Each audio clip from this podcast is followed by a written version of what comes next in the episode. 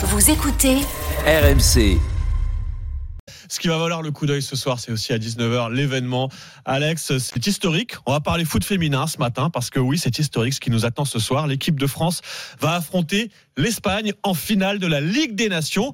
Ce serait le, en cas de victoire, le premier trophée de l'histoire de l'équipe de France féminine de foot. Événement très important. Il suffit d'écouter une joueuse qui possède un peu d'expérience, Eugénie Le Sommer et ses 93 buts en 188 sélections en bleu pour s'en rendre compte. Écoutez les mots choisis pour parler de cette finale. Les gens peut-être encore du mal à, prendre conscience de ce que c'est, mais pour moi, c'est un titre, c'est une compétition. L'équipe qui gagne, pour moi, elle est championne d'Europe. On mesure l'importance de cette compétition et l'importance de remporter ce titre.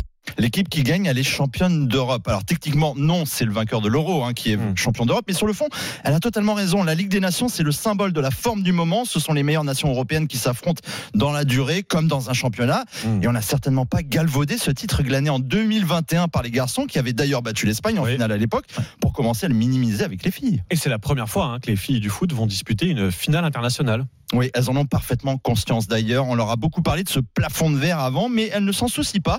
Rappelons que jusque-là, les Françaises ont loupé deux fois le podium en compétition majeure, au Mondial 2011 et au JO en 2012, mais aussi demi-finalistes de l'Euro 2022. Mais cette fois, elles ont un sélectionneur, Hervé Renard, qui se débrouille euh, ah. pas trop mal avec les finales. Hein. Et oui, deux fois vainqueur de la Coupe d'Afrique des Nations. Il a toute l'expérience. Ce soir, nos Bleus affronteront les Espagnols, championnes du monde en titre. Peu importe, Hervé Renard garde son flegme légendaire. C'est un énorme challenge à relever mais on préfère euh, avoir à relever ce challenge plutôt que regarder le match devant son téléviseur avec cette adrénaline. Donc quand elle est là, il faut surtout pas en avoir peur. Il faut affronter euh, l'adversaire, le respecter, mais avoir une envie folle de le battre.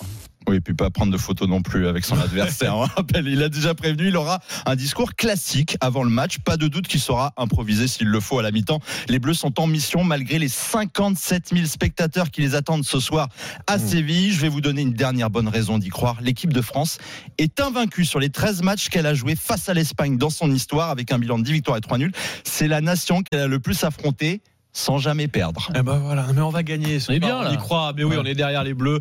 Ce soir, ce sera à 19h. On le vivra évidemment en direct pendant Rotten sans flamme. Tiens, c'est